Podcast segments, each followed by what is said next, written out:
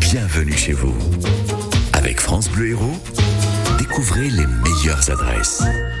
La balade no touristique du jour, toujours évidemment avec Emmanuel Robert de l'Institut supérieur du vin à Montpellier. Bonjour Emmanuel. Bonjour Agnès. Ah. Vous nous emmenez où aujourd'hui en balade Ah bah oui, on va balader, on va aller du côté de Montagnac, Ok, Agnès. d'accord. On va aller prendre l'air, hein, Mhm. parce que ça fait du bien, parce que c'est les vacances, Mhm. et donc on va aller pouvoir s'aérer.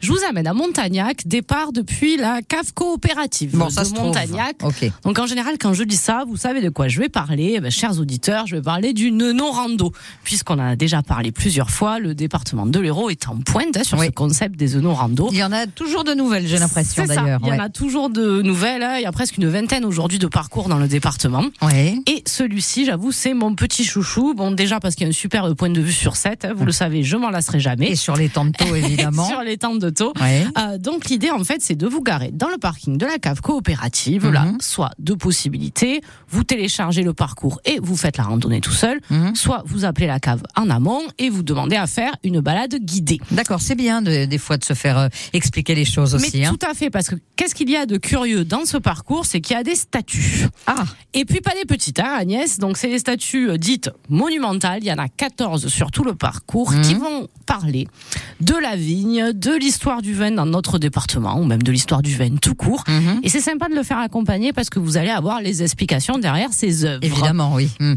Donc 14 statues sur tout le parcours. Le parcours fait 16 kilomètres. Mhm. Il n'y a pas de dénivelé. C'est une boucle, mais je vous rassure, vous pouvez en faire qu'une partie.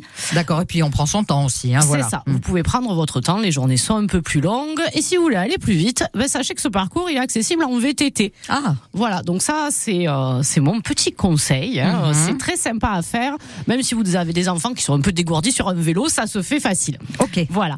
Euh, à la cave coopérative, il y a de nombreuses dégustations aussi qui sont organisées et de nombreuses activités. Donc je vous invite à les contacter pour la balade guidée ou pour ben, une autre dégustation avec modération toujours. Non, et puis c'est sympa de pouvoir faire. C'est vrai que les balades no touristiques en VTT, elles sont pas toutes accessibles. Donc euh, voilà, ça change un petit peu. Alors on arrive avec son vélo, j'imagine quand même. Oui, on Oui. arrive avec son vélo. Il y a- D'accord. L'été, par contre, il y a possibilité de louer des trottinettes électriques, sachez-le. Ah, sympa aussi.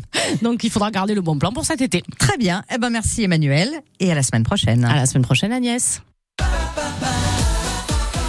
Et moi je vous dis euh, à dans quelques minutes pour je peux pas j'ai quiz. Nous